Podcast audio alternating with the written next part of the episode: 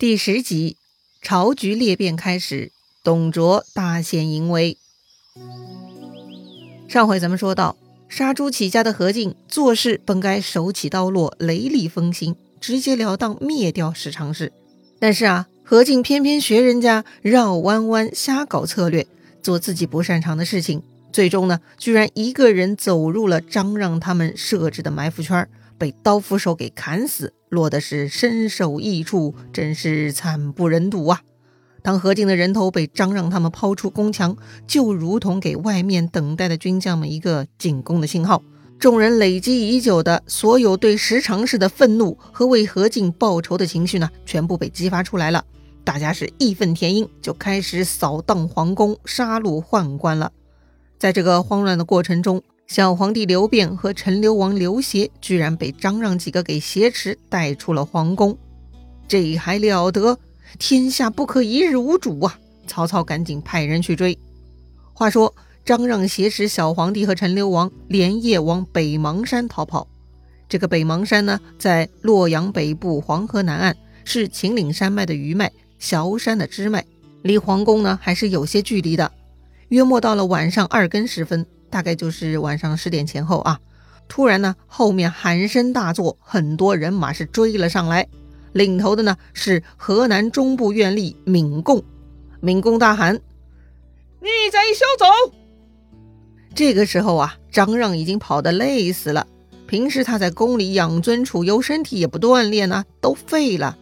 这会儿都快累趴下了，那是上气不接下气，浑身乏力，腿脚酸软，只想休息啊。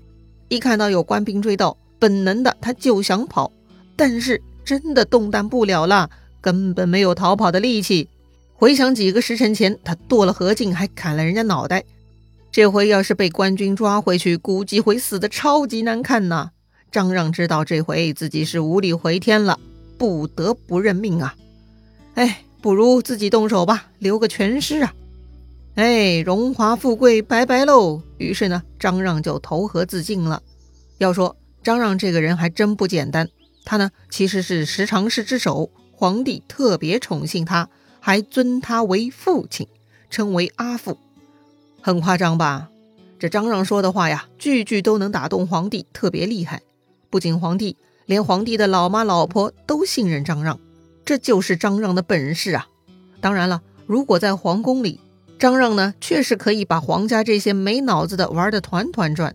可是如今流落在外，张让一个宦官就啥都没有喽。这会儿呢，也只能是死路一条。张让死了，段归跑散了。此时呢，只剩下小皇帝和陈留王小哥俩了。此刻他们也摸不清楚情况啊，他们呢就悄悄躲在河边的乱草丛中，也不声张。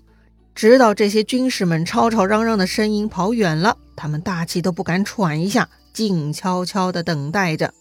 又过了一个多时辰，已经到了下半夜，露水已经下来了，肚子又饿得咕咕叫。兄弟两人对望一眼，一阵酸楚涌上来，两个人就抱头低声哭了起来。这个时候，陈留王发话了：“此间不可久留，需别寻活路。”当时的陈留王刘协啊，只有八岁，比他哥哥刘辩小了五岁，但是呢，却更有主意。皇帝哥哥呢，木讷的点点头，表示同意。于是两个孩子就把衣服绑起来同行，爬上了岸。上岸以后，发现满地荆棘，黑暗之中根本看不见路。正无奈之中呢，突然呢，冒出成千上百的萤火虫，它们团团飞来呀，发出光芒。就在皇帝跟前转悠，给皇帝照明指路。陈留王就说了：“此天助我兄弟也。”哎，他说对了啊。于是呢，这俩人就跟着萤火虫的光芒向前走，慢慢的也看清了道路。要说呀，这就是东汉王朝气数未尽啊，冥冥之中自有神助呢。这又走了一两个小时，直到五更时分，大概就是凌晨四五点钟的时候哈。小朋友们实在脚痛的不行，走不动了。看到山岗边有一个草堆，于是呢，这个皇帝和陈留王就躺了过去。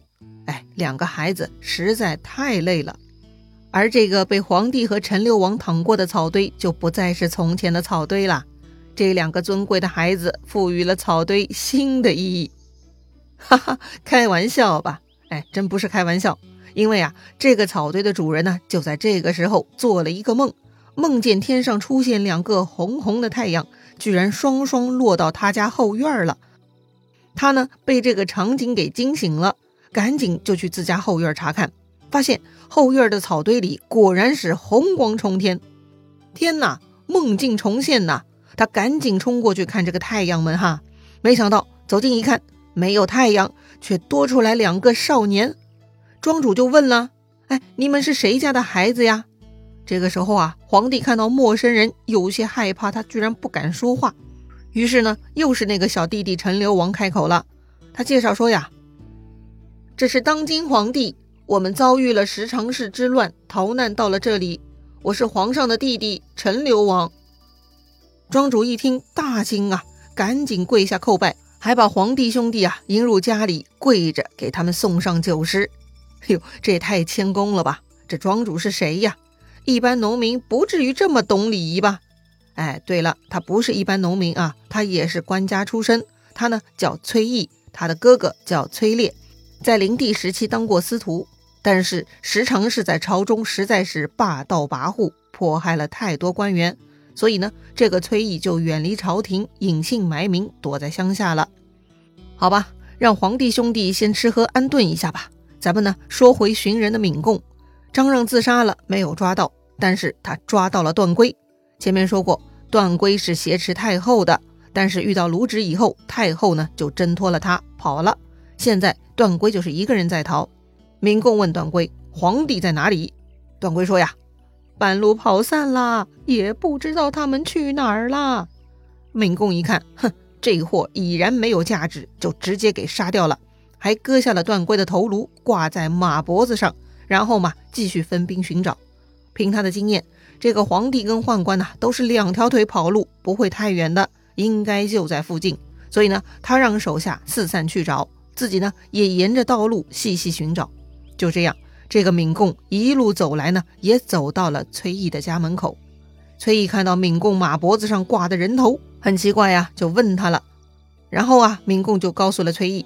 自己呢在找皇帝，还没找到，却找到了段圭这货，所以先解决了他。崔毅一听，知道敏贡在办正事儿，就赶紧带他来见皇帝。书上说，君臣痛哭。是啊，可不得痛哭吗？都折腾一个晚上了。好了，既然找到了，国不可一日无君，皇上赶紧回宫吧。皇帝一看，行啊，有个将领在，也就放心走路了。这个时候呢，崔毅贡献出了家里唯一的一匹马啊，还是匹瘦马给皇帝坐。那陈留王咋办呢？总不能让他徒步吧？哎，就跟敏贡挤一挤吧。就这样，他们上路了，走了大概不到三里地，突然呢，路上又出现一大帮子的人，把皇帝他们三个吓了一跳哈。定睛一看，哎，都是穿着官服的。哦，那应该是自己人了。那他们都是谁呀？他们呢是司徒王允。太尉杨彪、左军校尉淳于琼、右军校尉赵蒙、后军校尉鲍信、中军校尉袁绍啊，等等等等，一百多号人都过来接驾了。大家呢又是一顿大哭。哎呀，从昨天晚上到现在不到二十四个小时，发生了太多事情，大家是百感交集呀。于是呢，皇帝终于不用再做崔毅的瘦马了，换上了好马，被大臣们簇拥着回宫。又走了几里路，突然呢，远远看到路上尘土飞扬，有一大群人扛着旗子往这边奔过来。书上说：“忽见旌旗蔽日，尘土遮天，一支人马到来。”哎，这是什么情况呢？居然来军队了！皇帝和百官都大惊失色。哎，这个时候呢，袁绍出列了，问对方何人？只见秀旗的影子里跳出来一个人，厉声问道：“天子何在？”皇帝一听，哎呀，问自己呢？对方这么凶，太恐怖了，吓得是不敢说话呀。这个时候呢，他那个小弟弟啊，陈留王又出来了。哼，这个孩子特别有意思，只要他哥哥一发呆呢，他就一定会跑出来说话。这个八岁的陈留王勒马向前，呵斥道：“来者何人？”他为啥呵斥呢？哎，因为对面这个家伙太无礼了，居然吓到自己的皇兄了。对方看到这个小屁孩居然有些胆色，就略微收拢了一下自己的跋扈气焰，回答道：“西凉刺史董卓也。陈留王就问他了：“汝来保驾也？汝来劫驾也？啥意思呀？哎，就是在问你这无礼犯上的臭德行是来干嘛的呀？是来保驾的，还是来劫持天子的呢？”董卓嘛，本意是在百官和皇帝之前耀武扬威，所以德行很臭啊。可是眼下呢，居然被这个小屁孩给戳破了。哎，他一下子嚣张气焰就散了，他乖乖的说：“特来保驾。”你既然是来保驾的，天子在此，你为什么还不下马？陈留王呢，继续灵魂拷问董卓。哎呦我去，董卓这下真招架不住了哈！他现在就是严重违反礼制啊，实在是心虚了。书上说，卓大惊，慌忙下马，拜于道左。哼，董卓自知理亏，就慌忙下马跪拜了。看到董卓已经低头跪下了，这个陈留王呢，也就心平气和，收回前面严厉的气势，恢复正常了。这一次的语言交锋，董卓落败，陈留王完胜。哎，就在董卓心中埋下一颗种子，将来啊，我要废掉眼前这个皇帝，还要找一个新人来代替啊。这个陈留王处变不惊，还算有点帝王样子，哎，我就选他了。好了，接着呢，董卓也加入了护送皇帝回宫的队伍。一路无事，顺利回宫。这个时候啊，宫里的大火呢已经被曹操等人扑灭了。这会儿大家都在收拾盘点损失，却发现一个大问题啊：传国玉玺不见了。这个传国玉玺是个珍宝，相传啊，它是秦始皇让丞相李斯用蓝田玉镌刻而成，正面刻着八个字：“受命于天，既寿永昌。”哎，就作为皇权天授、正统合法的信物了。是正统皇帝的凭证。从玉玺被做出来到这会儿丢失，已经经历了四百多年了。中间呢，从帝王手上也丢失过很多次。哎，丢了他的呢，就说气数已尽啊；得到他的呢，就说受命于天。所以啊，这次宫廷失火大乱，就有人觊觎这个宝贝，趁乱给偷走了。好吧，反正皇家丢玉玺也不是头一次了，连他的第一任主人秦始皇都弄丢过它。所以啊，玉玺丢了也不怕。大家认可的皇帝在就行了，于是朝政又恢复正常了。说到这儿，咱们得盘点一下当时的政局了哈。一天前，天下呢是何进与石常氏分权的；一天之后，他们双方都完蛋了。俗话说“鹬蚌相争，渔翁得利”。这次的纷争，谁是渔翁呢？很明显哈，就是那个早有预谋、曾经上奏折要明中谷入洛阳的董卓呀。董卓这个时候是非常嗨。他是京师之中唯一手里有兵的，哈哈哈，无敌呀！他让手下兵士屯驻在城外，自己每天带铁甲马军入城，在街市之上横行霸道，耀武扬威，恐吓老百姓。哎，就算他进入皇宫，那也是大大咧咧，毫无礼数，嚣张的很。这个时候啊，就有明白人出来了，后军校尉鲍信。鲍信是谁呀？哎，他其实也不是京城的官员。是前阵子收到何进的召唤来京师帮助剿灭石常氏的，其实跟董卓的性质是一样的，所以呢，鲍信很敏感，一看董卓的德行就知道他图谋不轨了，所以鲍信赶紧去找袁绍商量，提醒袁绍，这个董卓这么嚣张，一定有异心，得赶紧除掉他。但袁绍啊，却推说朝廷刚刚稳定下来，不能轻举妄动。这鲍信不死心啊，又去找司徒王允说了自己的观点。这个王允呢也很含糊，说什么再商量。鲍信啊是个直率的人，看到袁绍、王允都婆婆妈妈的不决断，那早晚就得死在董卓手里。所以呢，鲍信也懒得跟他们纠缠了，他呢这就带着本部军兵离开京师，回老家泰山去了。董卓看到番将离开，哎，这是他最喜闻乐见的，哈哈哈！这一下京师就是他董卓一个人的天下了。他呢还招募了原来何进手下的兵啊，进一步扩大了自己的力量，牛的是不要不要的。下一步呢，他就跟自己的女婿李儒商量了啊，我打算废了这个皇帝，改立陈留王，你觉得如何？李儒不仅仅是他的女婿，又是他的谋士，诡计多端。他也认为趁皇帝还没站稳，朝廷无主，正好干这个废立之事。要是再拖延，反而会搞不定啊。那怎么搞呢？李儒呢就给董卓拟定了计策，说呀，改天在温明园中召集百官，告诉他们您废皇帝立新皇的计划。要是有人反对，就砍了他。这样一来，不怕他们不从。用这种方法行使权威，那就像正午的太阳，火辣不可抵挡啊！哈哈哈哈！董卓听了很高兴啊，就按这个计划布置了。第二天大排宴会，把百官全部请来了。董卓为了摆威风啊，他虽然是主人，却还故意迟到。等所有人都到了，他这才慢慢骑马来到温明园，还带着剑进入宴席。这里呢，要说明一下，一般人去赴宴，进入宴席之前都要解下佩剑的，这是规矩。但是董卓已经嚣张无边了，他完全不管礼仪规矩啊！更何况他今天是另有图谋的。这个董卓呢，就这样营造了紧张的气氛，搞得来参加宴会的官员们都惴惴不安，小心翼翼地喝酒吃菜，也不敢太欢乐。大概呢，喝了几轮酒，突然董卓让叫停歌舞音乐。放下酒杯，百官面面相觑，不知道董卓在搞啥鬼。董卓呢，这就开口了。他突然呢，语气很严厉，恶狠狠地说：“吾有一言，众官静听。”意思是啊，我要说话了，你们给我闭嘴，好好听着。书上描述，众皆侧耳，哎，大家都侧过耳朵，侧耳倾听嘛。大家都不敢开小差，认真的听董校长发话呢。董卓说了啊，天子为万民之主，吾威仪不可以奉宗庙社稷。今上懦弱，不若陈留王聪明好学，可成大位。吾欲废帝，立陈留王。诸大臣以为如何？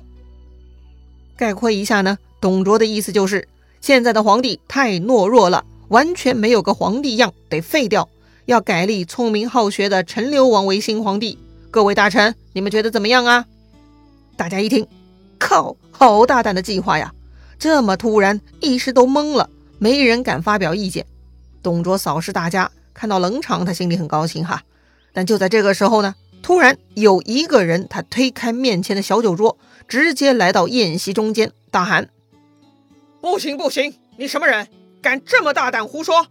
天子是先帝的嫡子，又没有过错。”怎么可以随便议论他的废立？你这是要篡权谋逆吗？哟呵，厉害了！居然有人敢这样对董卓说话，谁呀？原来啊，这个人是荆州刺史丁原。哎，又是一个被何进叫过来的番将哈。董卓火了，怒骂道：“顺我者生，逆我者死！”接着就准备拔出佩剑去砍丁原。这个嘛，就是董卓计划中的动作。反正人家都没带武器，只有他带剑在身呢。但就在这个时候，突然谋士李儒冲上来拦住了董卓，说呀：“今天大家喝酒聚会，就不谈国政了，改天在朝堂上再商议不迟啊。”这李儒一边说呀，一边冲着董卓是一顿挤眉弄眼。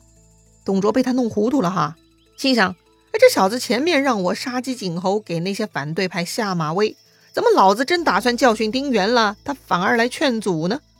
哎，虽然一时想不通，但董卓也知道李儒向来是多智慧、善计谋，他这么干定有他的道理。于是呢，也就没有要坚持劈死丁原了。看到李儒这么说呢，旁边其他的人也壮着胆子过来劝架，就把丁原给劝走了。话说，为啥李儒突然阻止董卓呢？哼！其实啊，是因为他看到了一个牛人，哎，这个牛人呢，就是丁原的保镖。书上说，这个人呐，深得气宇轩昂，威风凛凛，手执方天画戟，怒目而视。不用多解释了，那就是一个手里拿着方天画戟的威风凛凛的将官，正愤怒地瞪着董卓呢。根据李儒目测，如果董卓真的动手伤了丁原，估计这个方天画戟呢，就会刺中董卓，那就太危险了。所以李儒及时出来劝阻了。要说凶巴巴、威风凛凛的人就一定能够搞定董卓吗？也不一定啊。这李儒啊，之所以觉得此人危险，不光是他的外貌厉害，更是因为他认得此人使用的武器是方天画戟。哎，这可不是一般人能驾驭的武器啊！方天画戟呢，是戟的一种，属于重兵器，可以跟锤子一类的重兵器对抗。同时，它的造型又像长矛，哎，最长的戟呢可以达到三米多，端部呢装有枪尖，可刺可砍。所以呀，方天画戟还能跟矛、枪、刀之类的轻兵器比拼招式技巧，而且啊，耍方天画戟的人呢，必须足够力气大，并且得技法精湛，才能发挥这个武器的优势。既然丁原能带这样一个人进入酒席，估计他也不是等闲之辈。这方天画戟他一定玩得很溜啊！更何况方天画戟那么长，不用冲到董卓面前就可以刺过来，实在杀伤力太大了。李儒不敢冒险，所以才劝阻了董卓。好吧，在众人的劝说下，丁原就带着那个悍将离开了。那么，董卓计划的这个立威宴席就此结束了吗？真的打算改天再议吗？哼，精彩故事啊，咱们下回再聊。